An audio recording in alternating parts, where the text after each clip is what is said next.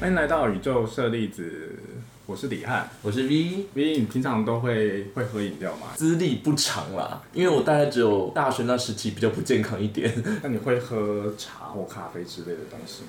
呃，因为我对于咖啡因特别特别敏感，我只要在下午两点之后喝到咖啡因，我那天晚上就不用睡了。那你还好，我无论什么时间喝，就是接触到咖啡因，我那一整晚都不用睡。就是上礼拜有知道，今天要请来是一个烘豆专家对对，烘豆专家品牌，对，来红豆品牌的嗯一对夫妻。对那我们欢迎 Fly Fly Roaster。Fly Fly Roaster 吗？对，Fly Fly Roaster，好酷的名字哦。Hello，跟大家打招呼一下。嗨，我们是，我是他像五月天啊！Fly Fly Roster，对啊，像一个偶像团体一样。对啊，第一次有双人团体来我们节目。对啊，第一次有两个人。对啊，我个人喝咖啡其实没有喝的很多啦，所以我也想借这次的机会来请教他们一下，这样子。好，那我是烘豆师，那我叫易飞，那这个品牌它叫做 Fly Fly Roaster，就是飞飞烘豆师的意思，哦，它是飞飞红豆是。没。错，翻译中文好像怪怪的，对，但对，然后这个是我跟我太太魏婷一起在经营的一个红豆工以红豆为主的一个工作室。嗨，我是维婷。那你们是大概从什么时候开始成立这个工作室的？这个工作室是在一九年的十一月开始，二零一九年。二零一九年的所十一月，运行一年多这样。对，一年多。那你们是有店面的吗？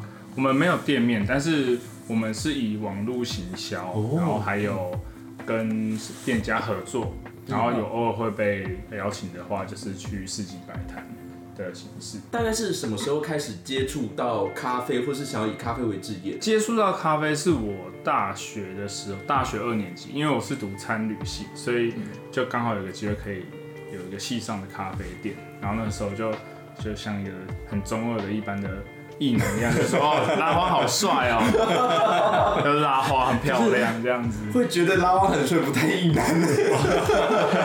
也是，但就是觉得 觉得很好玩，然后从这个机会开始认识咖啡，然后所以是你们系上有自己经在学校里面经营一间咖啡厅。对，它算是一个实习场所。其实大部分学生都要去参与那个过程。我也是从这个咖啡厅才第一次接触到，原来在咖啡的产业工作可能大概是长什么样子。那当然，因为实习跟真正的店家会有一点点不太一样。那就是借由这样子的过程，然后开始认识到咖啡，然后再来系上有一些课程，用有规划的进度在学习咖啡的感觉。所以，呃，台湾的普遍的餐饮大学都有类似像是咖啡主修这种东西吗？它是一个一堂课，一堂必修课程。一堂哦对选修课程，嗯，就叫做咖啡知识相关的。对，很咖啡专论等等，哦，所以可以接触到烘焙，可以接触到冲煮，可以接触到意式咖啡、拉花等等。那就是毕业之后就开始都是做咖啡相关的产业或是这类的工作吗？对，在在学期间，其实我就先跑去咖啡店打工，嗯嗯然后毕业后，呃，当完兵就回到咖啡店工作，直到现在都一直都是在咖啡产业工作。其实听过很多人都是在咖啡厅工作，或是对咖啡有兴趣，会有志开一间咖啡厅。为什么你们是选择开烘豆工作室这样子？其实一段时间前，可能两三年前，我也还是很蛮想要开咖啡店。嗯嗯嗯，在我前一两份工作的时候，刚好就有这个机会，公司是要展店，所以我有帮忙开到这个店，嗯因此就有开店的经验。我就是已经有到了，就是、诶、毕竟不是自己的嘛，还是有差。嗯但是在这个时间点，可能我们也都知道，尤其像台北，嗯嗯就是走一走都有咖啡店，其实非常非常的多。嗯嗯，然后我们接触这个产业久了之后，也大概知道说，哇，这样子其实一开一间店，然后要投资的心力很多。我更想要的再去研究的就是它的更接近源头的部分。哦，就是本接近本质的东西。对，所以充足，然后开店，接下来就是想要以烘豆的角度去出发，嗯然后同时就是跟店家合作。哦，欸所以这个咖啡产业的整个产业链的结构，每个部分你都有接触过吗？当然还有很多，比如说寻豆啊，或者是种植那边、处理那边是还没有。会不会最后你会想去就是种种咖啡种咖啡？种可能还有一点点难，对，因为没有地，没有。但是我会还蛮还蛮想去产地看看，嗯，对，目前还没有这样子的机会去。那台湾的种咖啡的地方多吗？其实不不少，嗯就是台湾的咖啡品质，我觉得算蛮棒的。哦，嗯，那你们主要的货货源能这样说吗？主要是来自哪里啊？主世界各地都有，但我们会比较挑选专门做一些特定产区的烘生豆商。就是说，这个生豆商他可能专门做萨尔瓦多，这个生豆商可能专门做哦，洪都拉斯。那嗯我们会更希望像这样子的合作伙伴，他们是跟产区的连接更近所以我们可以更接近、更认识这个我们拿到的生豆。哦，这个生是这个生豆商算是进口商，对，它就是进口商，但因为咖啡的进口，它比较不像是说进一个鞋子、进一个什么，它就是一个产品，而是它要去挑选，或者是它要跟这个农友有一个很密切的合作关系，他才知道说它的品质或者它的种植状况是不是符合这个价钱，或者是甚至它是不是符合台湾的饮用的习惯，这还蛮有趣的。我们有遇到那些生豆商的朋友说，他们自己喝，因为他们可能是萨尔瓦多人之类的，他们觉得自己喝哇很喜欢很好喝，可是来台湾却都跑不动。在当地是很受欢迎的豆子，对，因为但是在台湾是却没有那么受欢迎。对，或甚至他们觉得还好，但台湾卖超好这样，因为可能每个国家的饮食习惯还是有点不一样。那你自己，你们的工作室在选豆的方向是朝哪一个方向去做选择吗？我们在挑选的时候，尤其是单一产区的生豆，我们一定会挑选地。当然啊，品质好是最基本的。嗯，对。那我们会在整个豆单它，因为对我们来说，这个豆单有点像是一个菜单的感觉，所以我们在设计上面花了一些巧思。例如说，我们希望不管你是喜欢什么样咖啡的人。都可以喝，在这一个菜单中找到你会想要的品相，然后同时也会去挑选不同的处理法以及不同的产区。哦，所以那个咖啡的那个菜单可以在哪边看到？可以在粉丝专业或者是 IG 都会有，嗯然后我们可能会一个月更新一次，然后就会把新的品相放上去。所以呃，可以接受克制化的意思吗？店家合作的话，我们就可以完全克制，嗯就依照每个不同咖啡店他们的需求。呃我想问一下，就是你们主要大宗的还是店家，对不对？散户会也会跟你们买这样子吗？有都有，哦，店家跟散户都是我们蛮重要的客人。回到前面一点的问题 OK 为什么要叫 Fly Fly Roaster？Fly Fly，我就是 Fly Fly，这是什么嗯，由来？因为因为我的名字叫易飞，然后这个品牌一开始其实叫做易飞咖啡烘豆工作室。一段时间后，我们两个人讨论，就希望说这个品牌它是不要只是很像我个人的一个东西，而是一个比较完整的品牌样貌。嗯所以我们就思考了之后，把它变成用英文的方式呈现，然后也是希望说可以把我们的咖啡就是带到世界各地的感觉。嗯嗯嗯。其实，在做烘豆的台湾，在做烘豆的人也不少吗？不少，嗯，这样问会不会有点太挑衅？就是 就是你们觉得你们跟你们其他的烘豆的品牌有什么不一样？我觉得，因为我们是没有店面的 support，所以我觉得会跟其他烘豆师比起来的话，我们自己除了晋升豆会比较多元之外，我觉得会花更多心思在做品牌包装这件事情上面，因为它会直接对应到消费者，所以在品牌的视觉或整体的形象会去更加强，会比一般其他的单纯只做烘豆，但是没有去顾及呃整体的视觉或整体的风格，我觉得是会差在这边我。可以讲很像商品化的那种感觉。对啊，因为我有看到像你们在呃在一些像是节庆的时候，其实你们会推出限定的包装，那礼盒或者或者盒。嗯，我觉得那也是就是烘豆工作室或是我们自己做品牌比较有趣的地方，因为就比较不会受到限制，所以就比如说如果跟甜点合作，或是跟任何产业合作去做一个异业的结合，就只要是有搭配咖啡豆，然后都可以会有一个新的呃产物这样子。那你们是不是还会跑市集？对，我们也会跑一些就是。嗯，就是目前是如果有朋友邀请的话，我们都会参加。那你们有在市集上面遇到过其他的烘豆工作室吗？会遇到，但是我觉得性质还不不太一样。然后我觉得也会有一些是已经是店家，但是他们也会去跑市集。然后通常那样的交流都还蛮正向，就是大家都会互相呃支持一下，然后聊一聊就是呃今天的状况啊，或者是客源等等。你们家人应该说，你们家人对你们的态度，或是你们自己生活周遭的影响，有发生什么样的改变吗？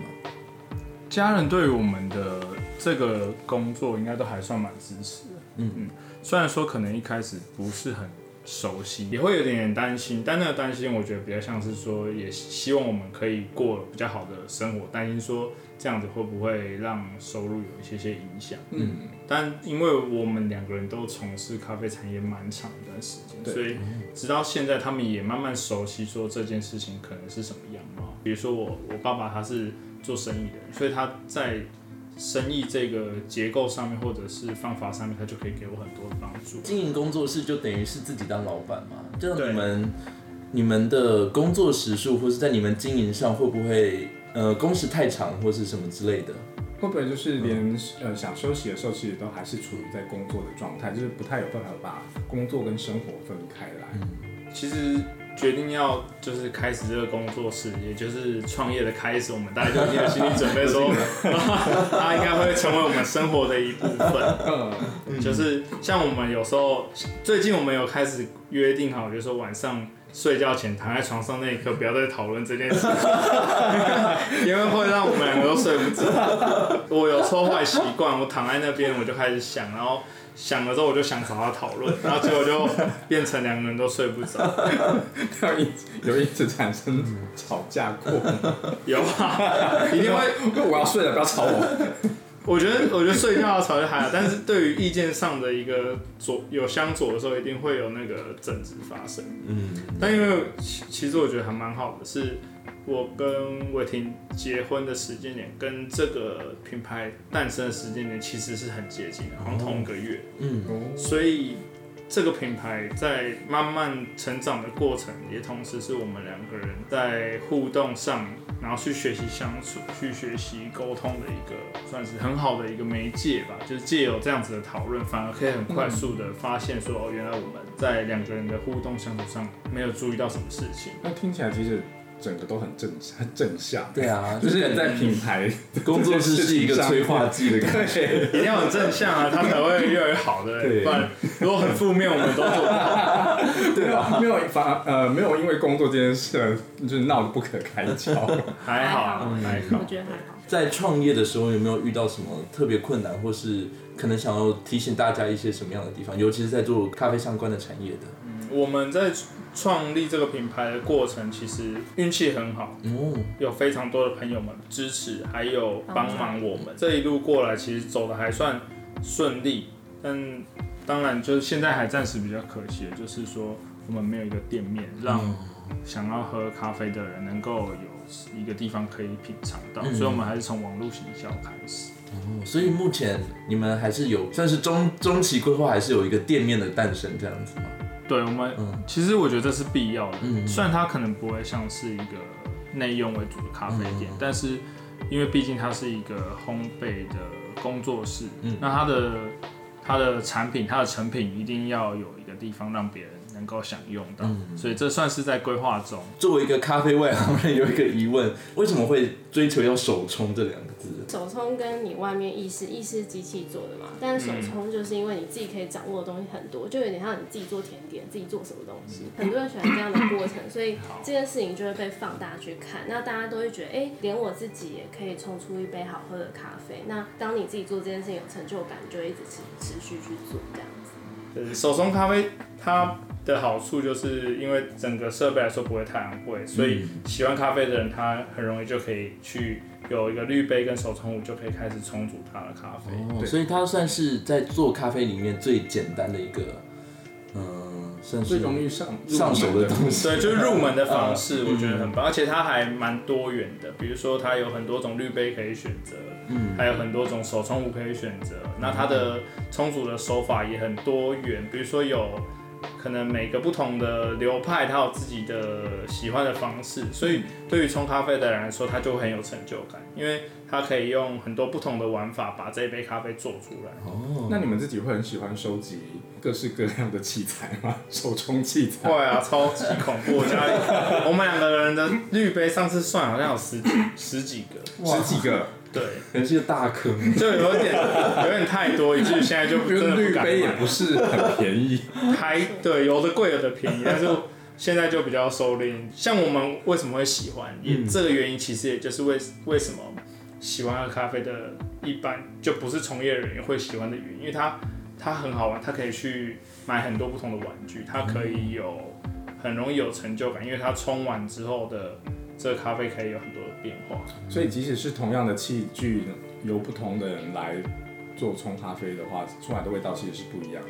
对它，这也是咖啡好玩的地方，就同一个豆子，然后我们假设都两个人约定好同样的冲煮参数、水温啊、磨豆粗细啊，可是冲出来的咖啡基本上还是会不一样。哦，这好酷哎！嗯，所以是咖啡是会展现一个人的内在那种感觉。其实可以这么说欸诶，因为嗯早期一点我在练习冲煮咖啡的时候，然后那时候教我咖啡的人就说，你可以想象这只豆子的烘豆师它是什么个性，嗯。然后比如说假设这个人他是一个很心思很细腻的人，他是一个很、很温柔的人，他通常他的咖啡也会是这个调性，哦，或者是他是一个很活泼的人，他这个人就是很直来直往，嗯。也也有可能他的咖啡就是这样子的调性，哇，所以还蛮。嗯很像是你的这个人的延伸，因为它是你的作品，嗯所以它就是会呈现某部分你的元素在里面。这对我来说是一个很很酷的概念。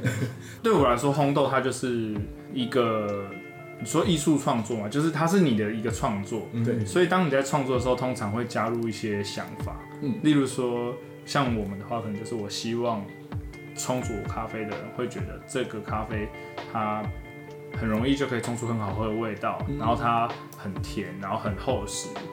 然后可能某种程度上来说，这就是我喜欢的东西，所以我才会希望我的豆子做出来的样子是这样子。对，那它也某种程度上来说，就是我的一个延伸。我一直讲某种程度上来说，这个一开始就有点想问，嗯，什么是烘豆？烘哦对，烘豆就是把咖啡生豆烘焙成我们熟悉的咖啡色的那个咖啡豆的的一个过程。嗯那咖啡生豆它其实就是一个种子，嗯然后我们要经由加热的过程，把它经过一系列的化学反应，变成一个可以用水把物质萃取出来的一个状态。哦，好专业。突然太复杂，简单讲就把它炒熟。补充就是有点像煮菜的概念，就是或是我们在煎肉排一样，就是从生的把它变熟的，但是是借由不同温度，然后会有一些烘焙曲线的变化，然后让它不变成不同焙度的豆子。哇，其实我一听才是红豆丝，没有。像是浅培、中培或深培，它是以什么来依依据来划分？其实浅中深培是以喝到的味道来划分，因为它没有一个实际的线，比如说过了这条线就算中培，然后没有过这条线是浅培。这个比较像是可以让喝的人挑选他想要的产品的一个依据，所以浅中深培它是一个程度的一个描述。其实是一个主观的东西，对不对？你可以这么说，因为嗯比如说这个红豆是他很喜欢很烘很浅的东西，嗯所以他的嗯全部的作品都是偏浅的。嗯嗯，那有可能他的中焙可能是另外一个烘很浅是时间上的控制吗？是时间，就是其实浅中深其实就是烘焙时间的长短。没有嘛，就因为不是。对不起，我才是红豆师。它是因为它有可能是温度的温度的高低，然后或者是时间的长短，都有可能造成它的焙度不同。嗯有可能可以很高温，但是很慢，或者是很低温很快，都有可能。刚刚其实也有说，烘豆像是炒菜一样嘛，所以它是有一个大机器吗？因为感觉它要历经的过程感觉蛮多的。它会有一个机器把豆子烘熟，然后像我的话是滚筒型的，所以你可以想象是一个圆形的锅子，然后它不断地在旋冲洗衣转。机有点像有有点像洗衣机，对，但是那个洗衣机会热的那种感觉，我们应该说，我其实脑中浮现的东西是糖炒栗子的那种哦，感觉。也有一点点像，就它是一个锅子吗？对锅子，然后旋也有那种转转转转来转去的糖炒栗子。没有错，其实就是同样的构造。照理讲，那个机器也可以烘豆了，所以烘豆的机器其实也可以做糖炒栗子。好像也是可以，是不是太浪费了？因为它其实就是一个旋转的锅子，把它烧热的感觉。当然还有很多细节，例如说有温度计啊，然后有一个风的导流器，所以它可以把热风导进去等等的构造。可是它其实就是一个把它把生豆加热的一个设备。所以只要一台机器就可以完成烘豆这件事。对，像是很多不是业者，他可能在家里用用用平底锅也可以烘豆，哦，或者是用平底锅怎么烘豆？就像炒炒菜一样，对，只是不要下油而已，不用爆香，就把豆子倒进去，然后不断地去翻滚，然后让锅子的表面去烧热豆子，然后借由这样把它烘哦，熟。所以大家如果有想要体验烘豆这件事的话，是可以在家买一些是少量的生豆，然后再加酱子。其实是可以，可能会蛮难喝的。对，只是不好喝。因为不知道怎么控制时间，或者是到底要炒到什么时候。或者是你没有它现在的一个温度状况，如果只是凭肉眼，当然可能有些师傅很有经验，他可以凭着豆子的状况就知道哦，现在是要加火还是要减火。可是如果是新手啊，也许这样子就会弄出了一锅不是很好的咖啡。这样烘一次豆大概要多久时间呢、烘一个锅子大概要十分到十二分，看每个品相不同。哦，其实比我想象中的还要快耶，我以为大概一两个小时之类的。没有，但它可能要烘每个不同的品相，你就要花很多时间。比如说你今天要烘五种品相，你就要烘五次这样子。哦，所以你们的每就是每日日程就是这样子，一直烘，一直烘，一直出，一直出这样子吗？嗯，对，就是会固定一个时间去烘豆，然后再其实还有蛮多的工作时间是花在包装啊、出货啊，或者是一些行销规划等等。哦，所以其实你们比较多的主力还是比较多是在行销上面的。对，因为我们算算是新品牌嘛，嗯那要让大家知道我们，我觉得行销是一定是非常重要。嗯那更何况我们现在没有门市，嗯就我们没有店面，所以我们会花在网络行销的心思也会比较多一些些。推广你自己的品牌这个过程中，你目前遇到最大的困难是什么？应该说这这这这 没有困难，没有。在这行上面的竞争很强吗？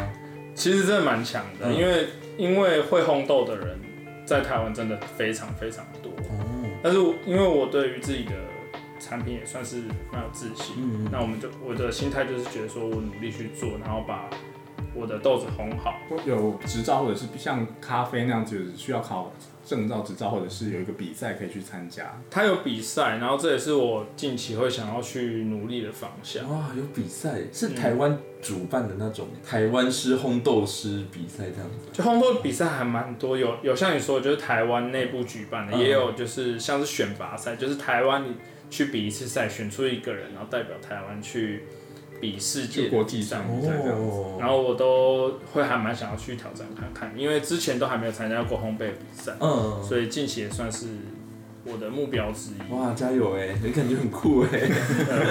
那威霆会想要参与烘豆这件事情吗？还是你负责的部分主要是企行销企划这个地方？我觉得我可能对行销或者在企划方面会比较熟悉，因为我觉得红豆还是比较数据端的东西。然后，呃，因为一菲红豆经验就真的还蛮长的，所以对他来讲，他也比较喜欢跟数字为伍。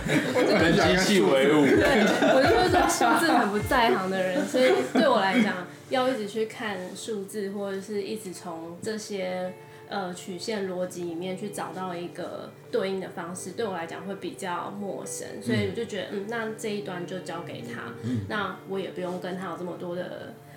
争执，我就是专心负责好我熟悉的东西就好。哦，啊，所以你之前也有接触过行销相关的工作吗？就可能因为在书店工作比较多，会接触到活动或者是策划类的东西，所以行销面向可能大致的逻辑会知道啊，或者是呃方向性的东西可以比较快决定。嗯，所以你你们的品牌的形象是你们共同讨论出来的。我觉得比较多主导在我这边呢、因为他就是一菲，他还是比较擅长在烘豆端这个面向上，就是如何让风味变成他想象中的样子。嗯嗯，然后我觉得视觉或整体形象，或是要给人家的印象，可能会是我这边主导比较多。这样听起来感觉还不错，因为就是两个人就各司其职，在自己专心的事情上面，对然后互相配合这样。个性也不太一样。对 你喜欢跟人相处，对，因为其实呃，做烘豆的这个东西，就是其实如果要当一个烘豆师，就是要非常可以跟自己相处，然后可以请一菲来描述他的工作。因为如果有时候有朋友要来工厂说想要看我红豆，我都会很担心，因为他们会很 无聊。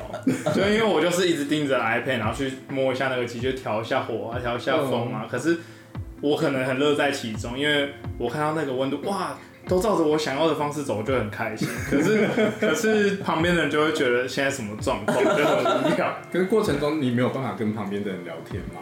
我，我可以，但我不希望分啊，你想要专注在这件工作上面，对，所以通常我也不会，就伟霆也不会陪我到工厂烘豆，因为嗯我还是希望在烘焙的全部的过程，我都是很专心的去面对每一锅豆子。我还蛮，哎、重重重新讲，对不起，就是经过一段，哎、重新，你干嘛？打自己？再一次，再一次，你要讲什么？录成你要讲什么？YouTube，然后架镜头，很想。就进从事咖啡工作一段时间之后，其实也不断的在认识自己对于工作的想象或需求是什么样子，然后我就发现我自己还蛮喜欢不用面对人的一个工作状态。那反而我面对机器或设备，我就可以很专注的去把它做好。对，然后我也很乐在其中。那我也可以，因为有些人可能比较不能自己一个人工作等等的，那可是我还蛮喜欢的，所以。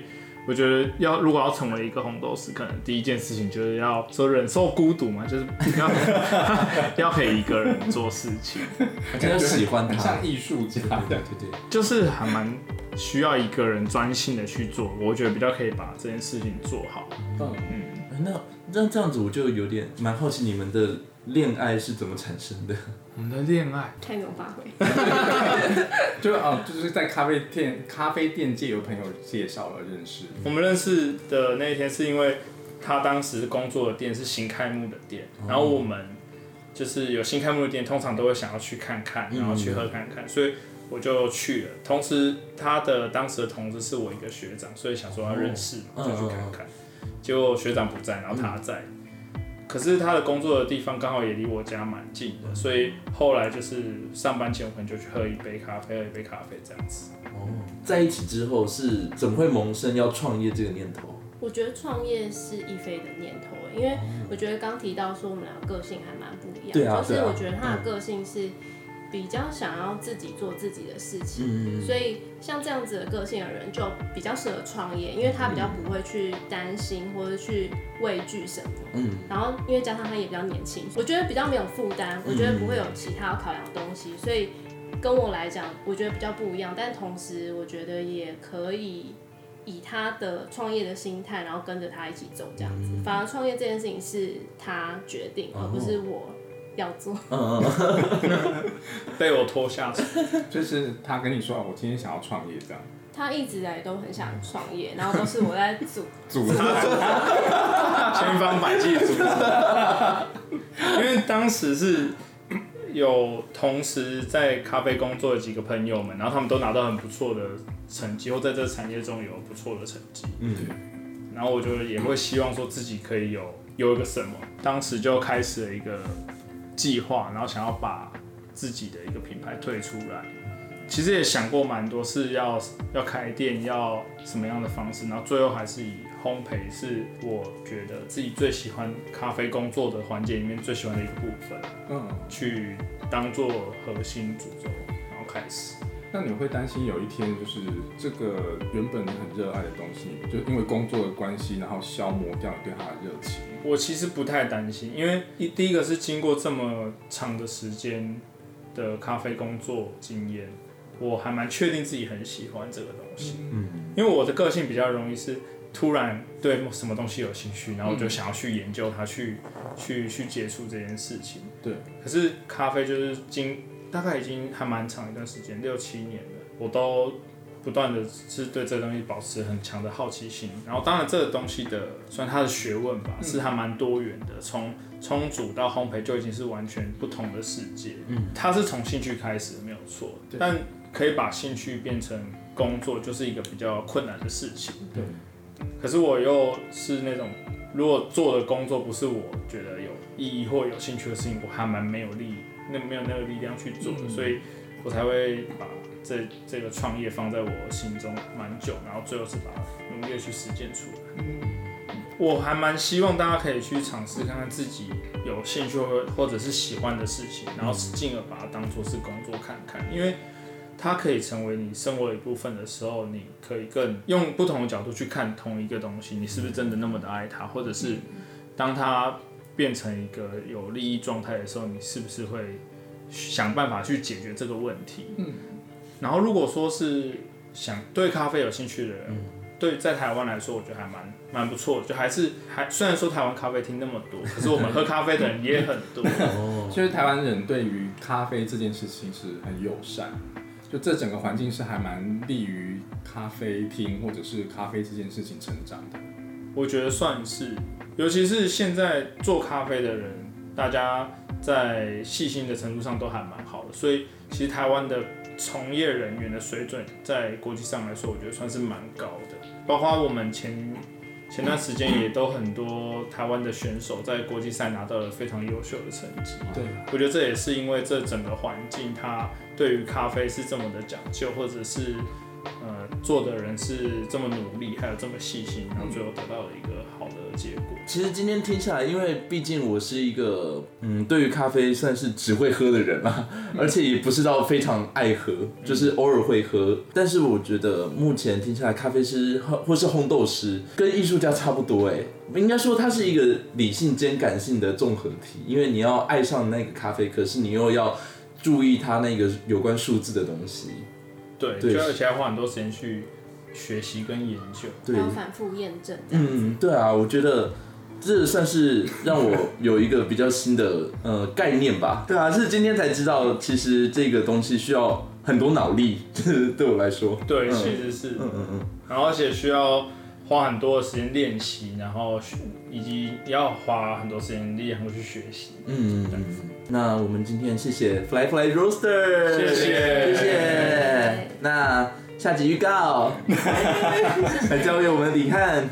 下一集哼哼。没有来宾了，下一集是我们宇宙舍利子的第一季的最终集，所以只有我跟李汉做一个小小的结尾这样子。好期待哦！